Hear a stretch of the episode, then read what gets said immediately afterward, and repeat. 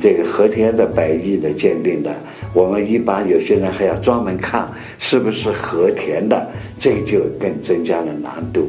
一般往往的这个和田的呢，它也不一定是非常好的。和田玉的高档的、呃中档的、低档的比例也是高档的只占百分之五。中档的涨百分之三十，低档的涨百分之六十五到七十。一般情况下呢，是低档的和中档的比较多。那么在俄罗斯的这个白玉里边的话，它进到中国来的那个玉呢，就是高档的也比较多。俄罗斯的反正有一些高档的白玉，还。不见得就比我们的那个白玉呢价位就低，高档的白玉在世界上是一样的价位。那么唯一的一个呢，就是呃能够见到的青海玉、格尔木玉的话，比方这么一块料，它的透度好。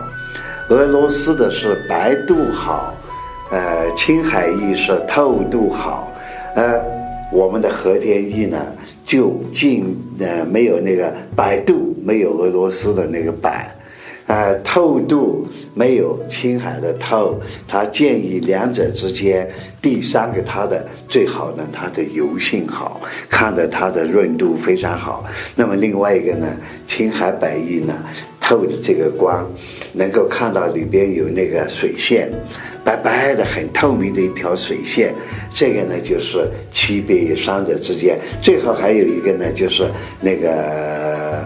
南航，韩裔，韩裔呢，它基本上都是带青调子、青灰的颜色，那个倒是比较能够呃鉴定清楚。那么我们现在来说，在鉴定过程当中，一般不去准确的鉴定是那个俄裔，或者是韩裔，或者是青海裔，主要是看它的本身的那个意识的好坏。来确定它的那个价值，第一个是鉴定它是不是呃软硬，第二个是它的那个价值如何呢？还是以它的造型、以它的款度、以它上边的那个毛病的多少？像这几件当中呢，大家一看呢，就肯定就知道，首先是手镯。这几件手镯料呢，它是那个和田玉，但是它不是和田的水料。